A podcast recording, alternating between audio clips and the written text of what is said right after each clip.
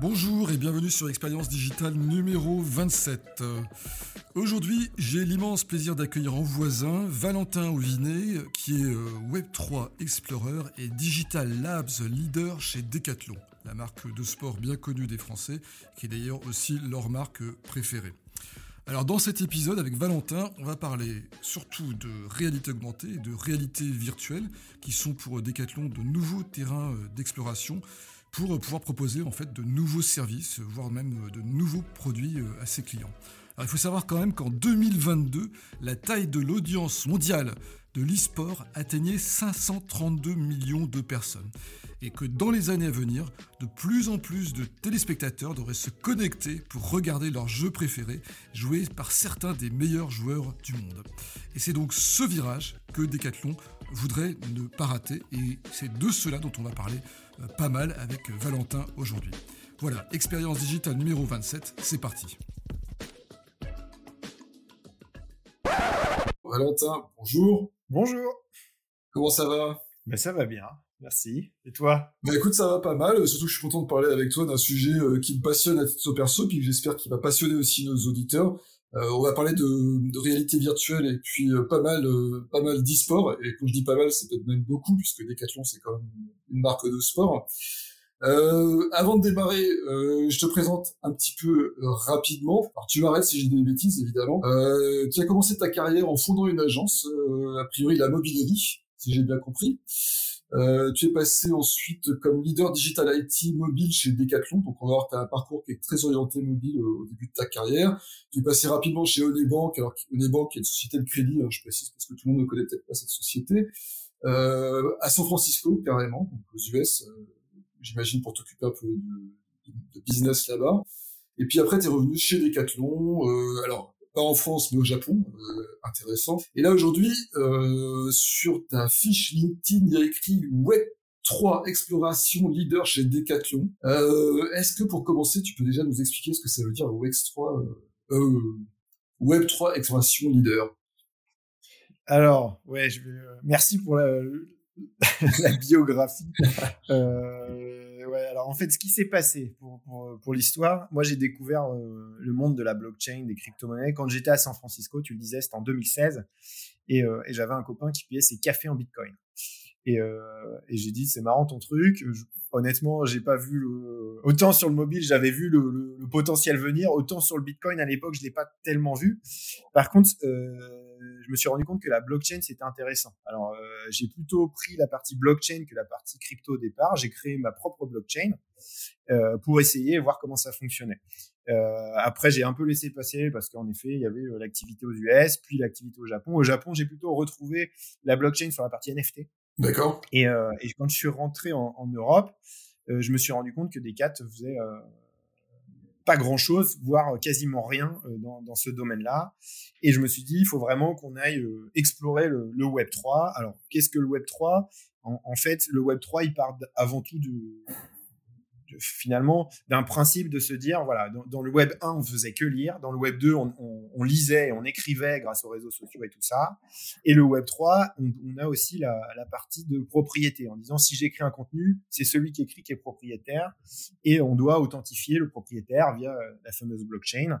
Et donc le web 3 s'appuie plutôt sur une notion de ownership est venu après euh, se, se pluguer euh, le fameux métaverse qu'on appelle, qu'on n'a pas encore vu euh, dans, dans, dans, dans l'explication que nous a fait euh, Mark Zuckerberg. Mais, euh, mais voilà, et, et ce métaverse-là est arrivé surtout avec de la 3D en fait, de la 3D des mondes virtuels et toute cette partie-là. J'avais déjà exploré aussi euh, la partie interactivité jeux vidéo en étant au Japon.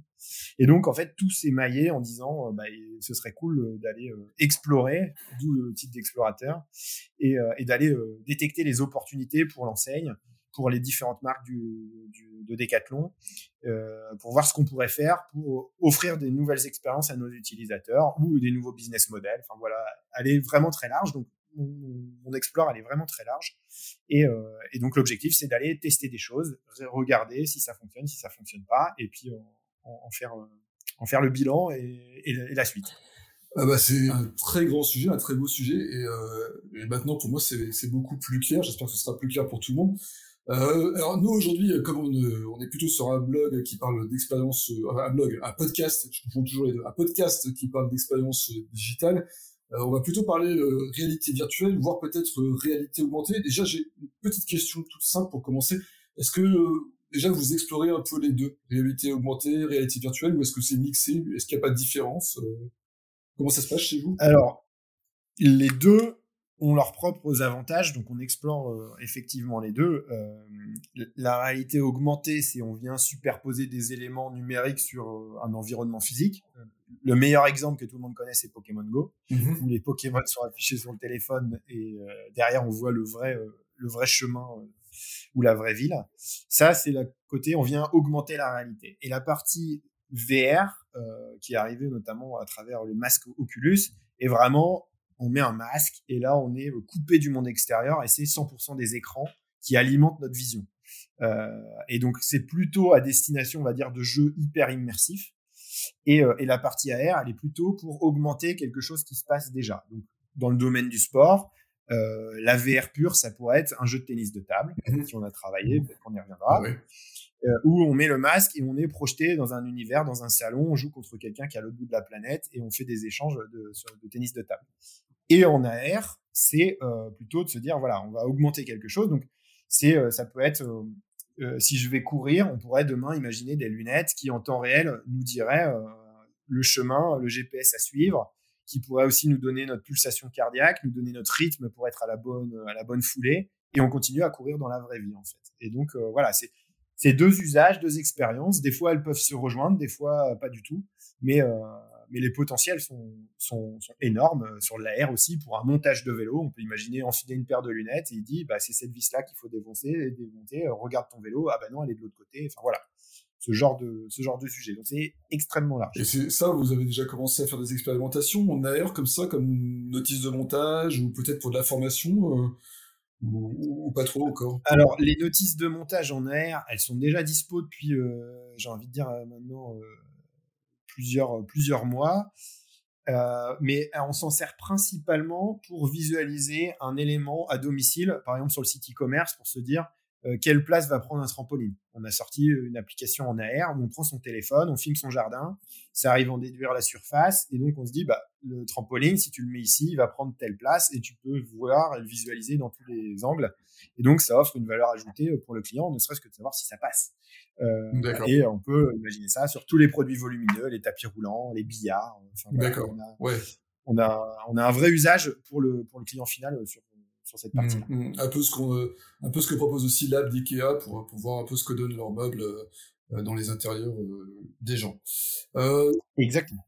Mais du coup, on va plutôt parler alors, du coup la, la VR. Je pense que c'est le sujet qui, nous intéresse le, plus.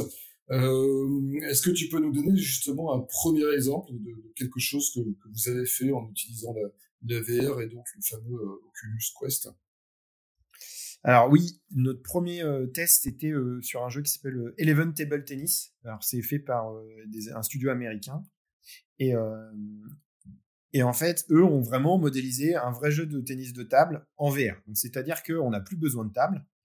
Donc euh, aujourd'hui, une vraie problématique du tennis de table, c'est qu'il fallait la table, la stocker euh, et trouver un adversaire. C'est les, plus grosses, euh, les plus gros points de friction quand on joue au tennis de table. Le fait d'être en VR, on enlève tout ça.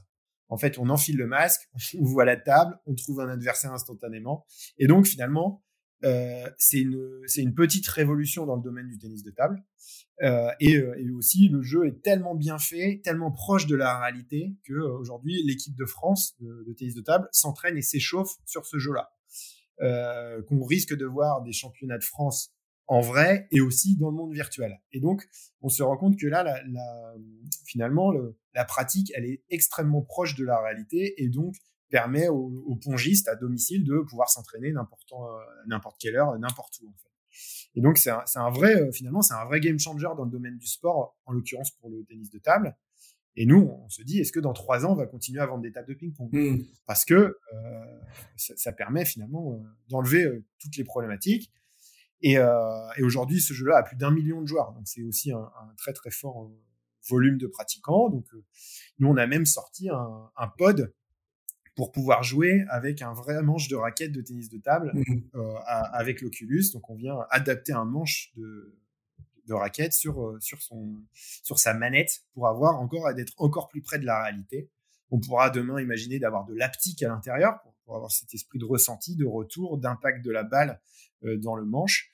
Et, et après, j'imagine aussi que avec ce qui, ce qui est ce que les grosses entreprises ont dans, le, dans les cartons, ce soit encore plus en plus réaliste, parce qu'aujourd'hui, mmh. un, jeu Oculus, vous allez voir, la qualité graphique, on se rapproche euh, d'une PlayStation 2. On n'est pas à la PlayStation 5, bien que la PlayStation 5 a annoncé un masque de réalité virtuelle. Donc, il y a fort à parier que les graphismes vont être de plus en plus près de la réalité et que demain, on pourra faire des sports divers et variés. On a commencé par le tennis de table. Euh, on voit plein, plein d'autres sports qui pourraient être adaptés. Euh, on en a testé plein d'autres. Hein. Il y a de la voile euh, en VR avec un jeu qui s'appelle Marineverse. Il y a du kayak avec un jeu qui s'appelle Kayak Mirage. Il y a du parapente. Le parapente qui est hyper compliqué. le fait de le rendre en VR fait qu'il devient accessible. Mais il y a une chose que je comprends pas très bien, ça veut dire que les, jeux, c'est Decathlon qui les, qui les développe, qui les crée, ou, c'est des sociétés qui le font, et, vous, quel est votre rôle par rapport par rapport à ces jeux? Alors aujourd'hui, c'est des partenariats avec des studios. Euh, on bosse avec des studios existants. Euh, par contre, on ne s'interdit pas dans l'avenir euh, de les développer sous notre nom, avec nos propres équipes, si le marché montrait, montrait qu'il y avait des vrais intérêts pour l'enseigne. On ne s'interdit pas demain de sortir des jeux à notre propre nom. Ça c'est c'est certain. Est-ce que la question que j'ai envie de poser après, c'est donc, mais je crois que tu as commencé à le dire tout à l'heure, c'est est-ce que vous êtes en fait en, phase exploratoire du, marché, en train d'essayer de, tester des, choses et de voir s'il y a un, réel potentiel derrière? Tu disais que peut-être euh, demain vous feriez plus de, table de ping-pong, mais est-ce que ça veut dire qu'une partie de votre chiffre d'affaires pourrait être générée par des, jeux virtuels et euh, comme euh, et aussi des accessoires comme celui dont tu as parlé pour le ping-pong, le, le, manche de raquette alors oui, en effet, euh, ça peut être une, des vraies pistes de nouveaux business models, hein, le, marché du jeu vidéo. Euh, juste pour donner une ordre d'idée, c'est euh, le marché de la musique additionné au marché du cinéma. Vous prenez le tout, vous le multipliez par 5, vous arrivez sur le marché du jeu vidéo. Donc le marché du jeu vidéo, il est gigantesque. Il a un avantage aussi, c'est qu'il peut se rapprocher de celui du monde du sport. Donc nous, on a tout intérêt en tant qu'enseigne à aller déployer des expériences immersives sportives dans ces mondes-là, ça c'est certain. Euh, le problème aujourd'hui, euh, en, toute transparence, c'est l'adoption. Aujourd'hui, euh, dans votre réseau, je ne sais pas combien de personnes. L'adoption du casque de VR, c'est ça? Exactement, exactement. Dans votre réseau, je ne sais pas combien de personnes ont un masque de VR autour de vous. C'est encore relativement limité. L'équipement est, encore assez cher, bien que un casque VR Meta, ça coûte 450 euros. C'est pas plus cher qu'une console. Ah non, non, non, c'est pas plus cher qu'une console. Euh, c'est même moins cher qu'un téléphone euh, Apple ou Samsung. Euh, par contre, en fait, il y, a, une problématique, c'est que à partir du moment où on n'en a jamais essayé un, on se rend pas compte de ce que ça va être. Et, je pense que il y a ce moment où on enfile le masque pour la première fois et on se rend compte du potentiel. c'est vraiment quand on le met pour la première fois sur les yeux. Si on le met jamais, on s'en rend pas compte en fait. Et, il faut vraiment le vivre pour se rendre compte de l'impact que ça peut avoir. Et aujourd'hui, faire enfiler des masques, euh, faut que la personne ait envie, hein, tout simplement aussi. Euh, il y en a pas forcément beaucoup. Euh, il y a des lieux qui s'y prêtent plus que d'autres. Et, euh, donc voilà, la, vraie problématique, c'est comment faire pour que les gens euh, l'adoptent. Parce qu'autant une console, les gens ont déjà vu une console, ont déjà joué à une console. Enfin, quand on achète une, une PlayStation 5, on sait à quoi s'attendre. Quand on s'achète un masque de réalité virtuelle et qu'on n'en a jamais porté un, on ne sait pas à quoi s'attendre. Donc, on va pas faire l'achat. Et, euh, et, je pense que ça viendra aussi par là d'en voir de plus en plus. Euh, le parc commence à se déployer. Hein, Meta, euh, les meilleures ventes se font à Noël. Donc, la dernière, le dernier Noël a été un hyper, hyper prometteur en termes de volume. Je pense que cette année, ce sera encore plus fort. On voit que Sony a sorti le sien. Dans les cartons, on entend qu'Apple va sortir le sien. Euh, donc voilà, on attend aussi euh, un peu ce, momentum, comme, comme il y a eu sur l'iPhone, euh, des smartphones, il y en avait avant. Mm. Le fait que tout le monde en a aujourd'hui, c'est parce qu'Apple a réussi à le démocratiser, à le rendre très simple. Et on a vu tout de suite l'intérêt quand on a regardé les présentations de Steve Jobs. Et ben, je pense que il risque d'avoir le même momentum sur la partie VR où il y aura un acteur, alors probablement Apple ou alors ou alors Pico avec Biden et TikTok qui sortent aussi des choses, ou alors le, prochain Quest, enfin voilà, où, ça va faire changer les esprits. Et donc à partir de ce moment-là, les gens vont se dire, ok, là il y a un vrai vrai truc, je veux essayer. Et une fois qu'ils ont essayé, ils adoptent finalement la technologie. D'accord. Euh, J'en reviens à la question du, du sport. Euh, vous êtes une marque de sport. Euh, votre intérêt, c'est que les gens euh, fassent du sport, qu'ils soient en, en, bonne santé. Et une question qui me titille particulièrement, est-ce que vraiment mettre un casque de verre et jouer au ping-pong ou faire du kayak de manière virtuelle, euh, c'est du sport Est-ce que vraiment on dépense des calories euh, Est-ce qu'on peut maigrir, par exemple, en, faisant du ping-pong Alors oui, c'est hyper intéressant. Il y a, il y a une il y a un article du Washington Post euh, qui, qui, ont travaillé euh, avec, je crois que c'était le MIT, qui ont sorti une unité de mesure qui s'appelle le MET, euh, le Metabolist euh, Energy Task, qui permet de mesurer l'activité sportive. Et donc, ils ont mesuré à la fois des sports physiques et à la fois des sports euh, virtuels. Et, et, on se rend compte que, que faire un jeu type FitXR, qui est un jeu d'aérobic, fitness en VR, va consommer plus que de faire du vélo euh, de manière vigoureuse. Mmh et donc, euh, la boxe en VR est ultra euh, consommatrice d'énergie physique parce qu'il y a des notions de mouvement. Et, et donc, c'est, c'est plus que, que d'aller courir. Par mmh. Donc, aussi, on se rend compte qu'avec des tests qui ont été faits par des scientifiques, que en effet, faire du sport en VR, c'est faire du vrai sport. Et, euh, et c'est vraiment physique. Hein. Je t'invite à mettre un masque et, euh, et faire ne serait-ce qu'un beat saber pendant, pendant 10 minutes. Euh, tu transpires, euh, tu transpires fortement. Et est-ce que euh, est-ce que du coup la dimension ludique qu'on va trouver dans la dans la VR, c'est pas un moyen de faire faire plus de sport aux gens? Parce que il y a beaucoup de gens qui qui rechignent à faire du sport parce qu'ils trouvent ça assez ennuyeux, ce que je peux comprendre. Le fait d'être immergé dans un décor complètement virtuel qui parfois peut être très coloré ou voir qui peut nous emmener dans un ailleurs auquel on n'aurait pas accès normalement, ça, peut aider justement à la pratique du sport? Alors oui, il y a deux. Euh, moi, je vois deux sujets. Il y a l'accessibilité. Euh, typiquement, euh, vouloir faire de la voile. Moi, je, suis fan d'un jeu de voile en VR. Aujourd'hui, si je veux aller faire de la voile, bah, je dois prendre une heure ma voiture pour louer un bateau, le gréer, partir en mer, revenir. Enfin bref, j'ai besoin de prendre une journée pour faire une heure de voile. Le fait de le faire en VR, l'expérience est différente. Hein. On n'a pas le, on n'a pas l'embrun, on n'a pas mmh. le roulis. par contre, elle me permet aussi de m'évader, de prendre une de, suivre des vents, faire de la compétition avec d'autres utilisateurs euh, et, et me fait améliorer aussi dans la pratique physique parce que les caps, euh, comment on gère mieux le vent, quel type de voile, il y a toute la partie learning, euh, éducation qui, qui peut être faite aussi en VR. Donc ça permet de rendre accessibles des sports qui ne sont pas forcément d'origine. on parlait du, enfin, du parapente. Le parapente en VR, c'est relativement simple dans la vraie vie, c'est pas c'est pas la même mayonnaise, comme on dit. Donc euh, ouverture, c'est c'est bien. Euh, et après, il y a la partie aussi euh, euh, rendre accessible à des à des personnes à mobilité réduite. Mmh. Typiquement, mmh. Euh, aller faire du de, de la de l'escalade. Il y a un jeu qui s'appelle Climb qui fait de l'escalade à une personne à mobilité réduite. Offre cette possibilité là aussi d'évasion. Ça, on n'a pas besoin de prendre sa voiture aussi pour aller dans le Grand Canyon. On se connecte, on y va et on fait une expérience différenciante qui n'est pas en compétition avec le, le, vrai physique et le virtuel, mais qui peut être complémentaire et euh, offrir aussi des, des super euh, des super euh, immersions complètes. Alors justement, on parle, tu parles d'escalade, tu parles de parapente, c'est quand même des sports assez, comment dire, à, haut risque et puis à, forte sensation. Et, et, quand on, on, essaye ça en VR, est-ce qu'il n'y a pas justement un risque de nausée, de, de je sais pas, de, de perte d'équilibre ou des choses comme ça euh, qui serait un frein, encore une fois, euh, à l'adoption de, de, de, la VR Alors, ouais, le, fameux motion sickness. Oui. Euh, alors, si le jeu est mal conçu, euh, je l'accorde, ça peut vite devenir problématique. Après, euh, aujourd'hui, le niveau de qualité a quand même bien monté. Il n'y a plus de lag sur les écrans qui étaient notamment à l'origine de, ces, de ces vertiges qui donc forcément c'est en train de se réduire. Et plus on se rapproche de la réalité, plus notre cerveau ne fera plus la différence. Euh, juste pour l'anecdote, euh, on a, on a souvent vu euh, dans le dans le jeu de ping-pong avec qui on collabore, des gens à la fin du jeu qui veulent poser leur raquette sur la table. Mmh. Sauf que la raquette est une manette et la table n'existe pas. Donc on voit une chute de raquette. Mais quand on voit ça, c'est qu'on se dit, OK, la personne, elle était extrêmement bien immergée, elle s'est crue vraiment à l'intérieur et elle a même pu réaliser qu'elle était entre dans un monde virtuel. Et, et, quand on est à ce niveau-là, il n'y a plus du tout de, de motion sickness.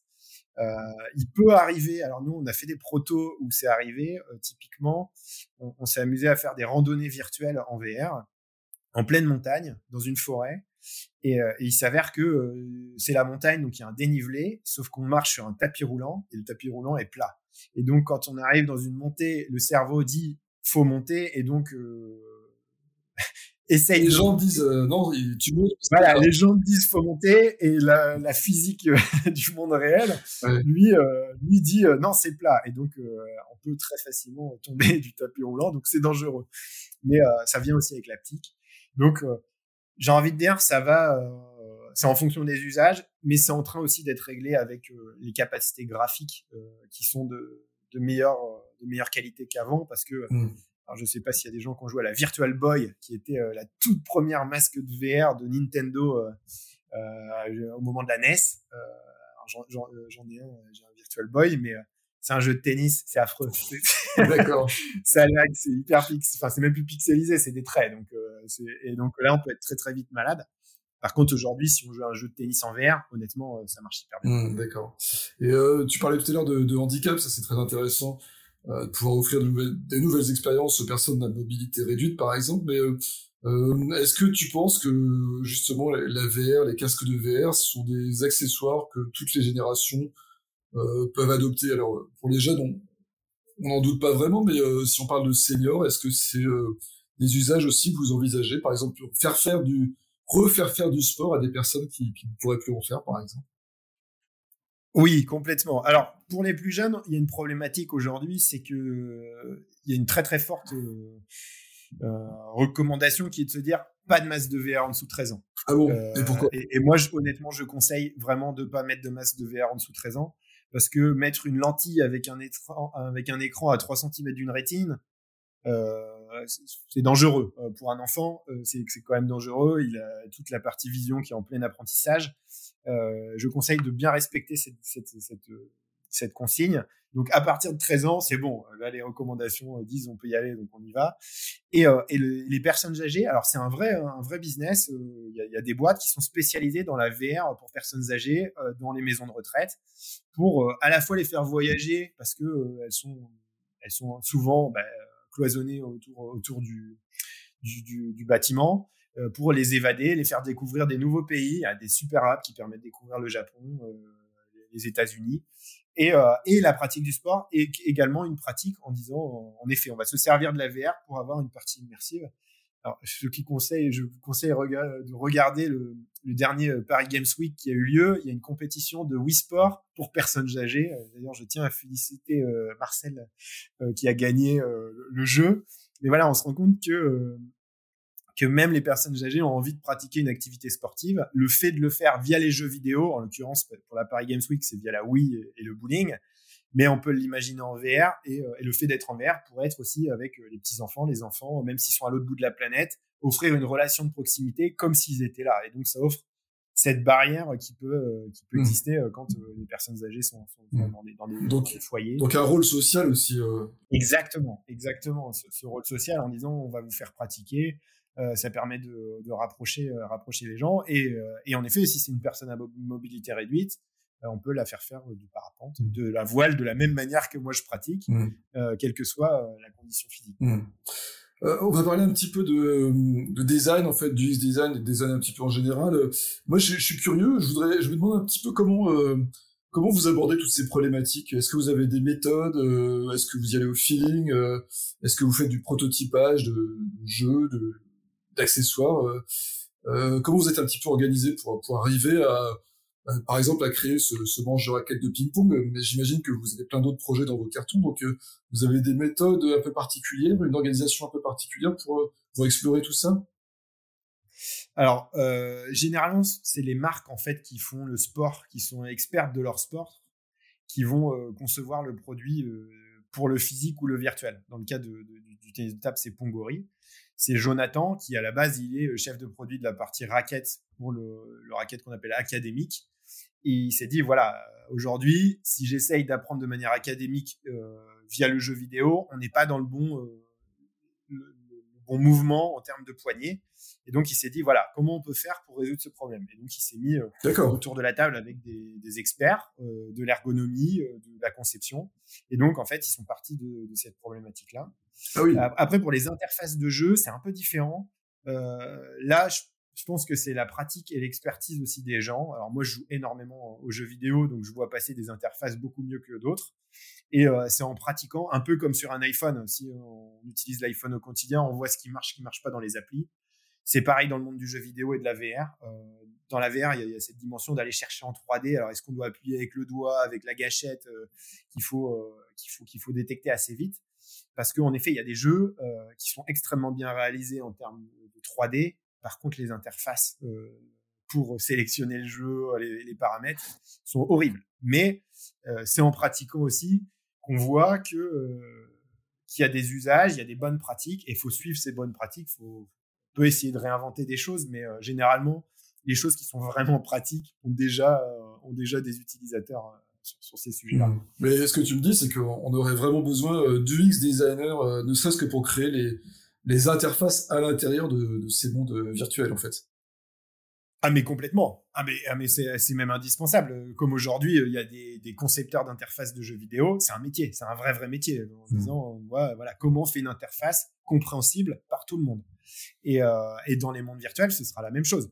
Il y a à la fois comment on accède au monde virtuel, donc euh, bah, les paramètres, comment on fait un avatar, et également euh, une fois qu'on est dans le monde virtuel, comment on saisit des objets, comment ils fonctionnent, euh, typiquement, si on veut se servir d'un arc, on doit se rapprocher du mouvement le plus euh, fidèle à la réalité. Si on, propose un mouvement différent, la personne ne va pas comprendre, donc ne l'utilisera pas. Donc, il y a l'étude de la vraie vie et euh, son double numérique, on va dire, dans le monde virtuel.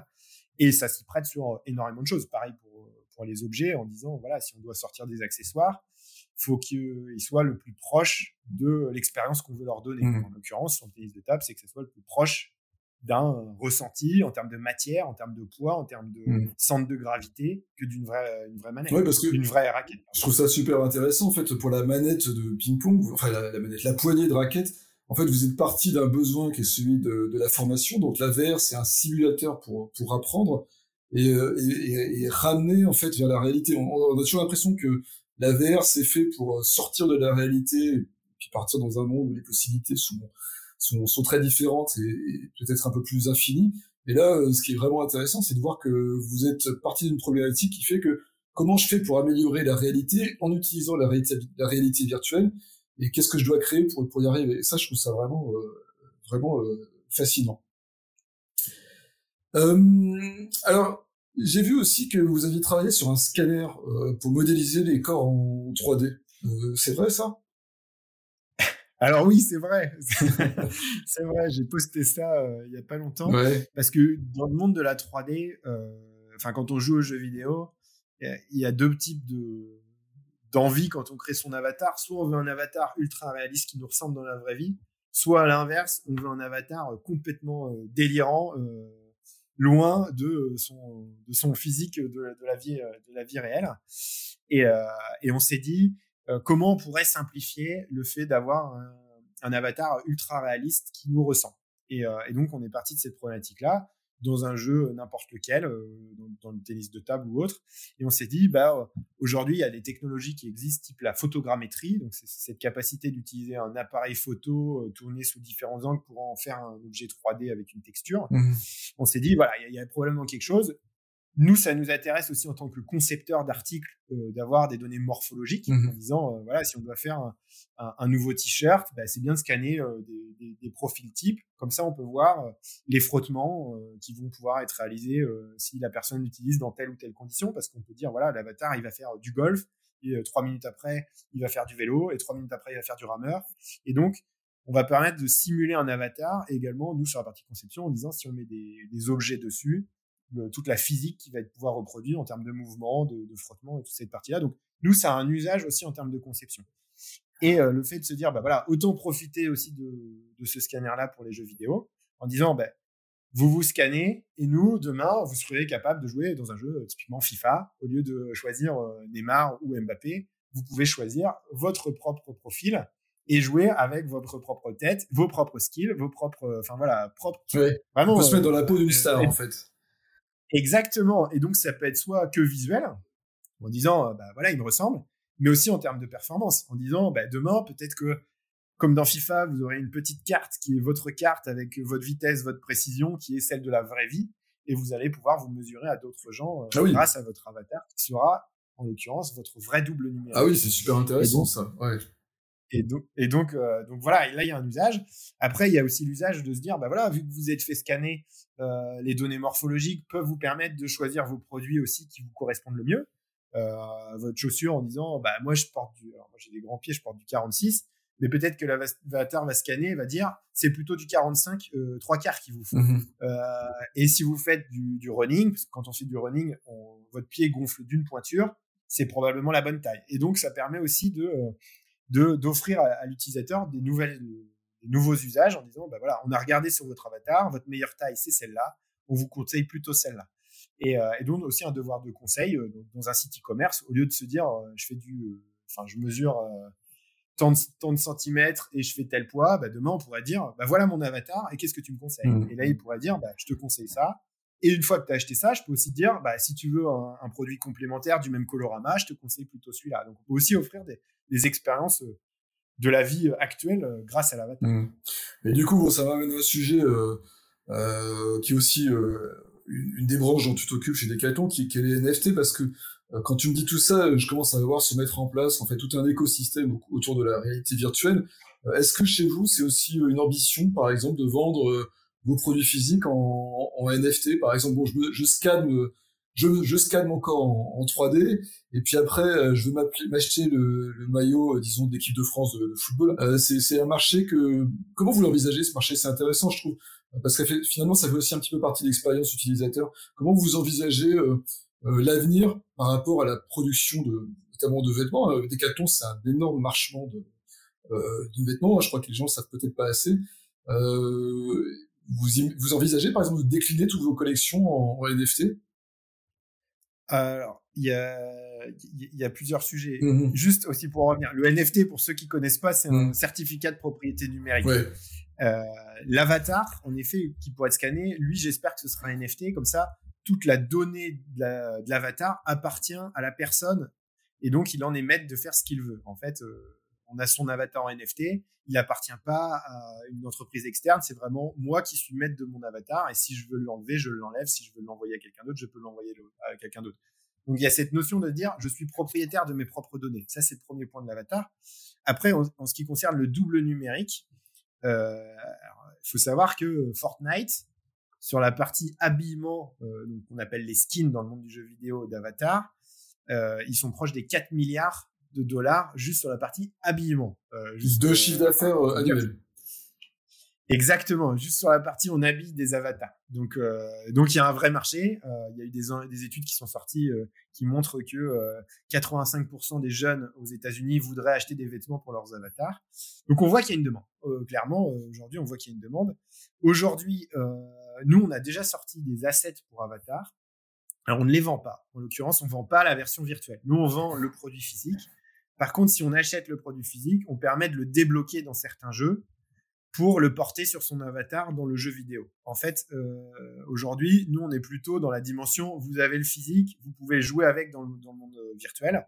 C'est le cas également de, de, tous nos vélos. Euh, si vous jouez dans le jeu vidéo Zwift, euh, vous pouvez débloquer votre vélo pour jouer et aller euh, faire des, courses de, de, cyclisme avec votre vélo. Et les gens le font. Et, et ben les gens le font, oui, oui, tout à fait. Euh, et il y a même, euh, alors ça m'est pas arrivé dans le cadre de Decathlon, mais j'ai entendu des enseignes, euh, typiquement Nerf, les, les, pistolets en.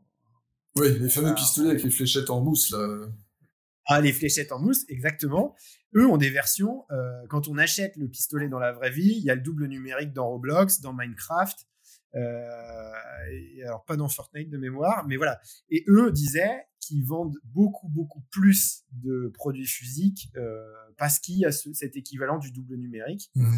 Et, et, la personne qui s'occupait de ça disait, il y a même des personnes qui l'achètent juste pour avoir le double numérique. Ils n'utilisent même pas ah forcément le vrai beaucoup. Ah mais ils utilisent plus le double numérique, donc on voit qu'il y a clairement mmh. une envie aussi des, utilisateurs et un marché, effectivement. Euh, j'ai vu que vous allez sortir un jeu vidéo à la fin de l'année. C'est vrai ça aussi? J'ai mal lu. Alors euh, ça c'est euh, c'est encore c'est encore dans les cartons, c'est pas encore officiel. Il y aura probablement des, des choses qui vont sortir en effet, mais je peux pas en dire plus. Ah dommage. on va terminer par juste une dernière question. Comment tu vois l'avenir du, du e-sport en, VR Est-ce que c'est une vraie révolution qui est en marche ou on est encore à quelques années de, de, de pratiques qui pourraient généraliser?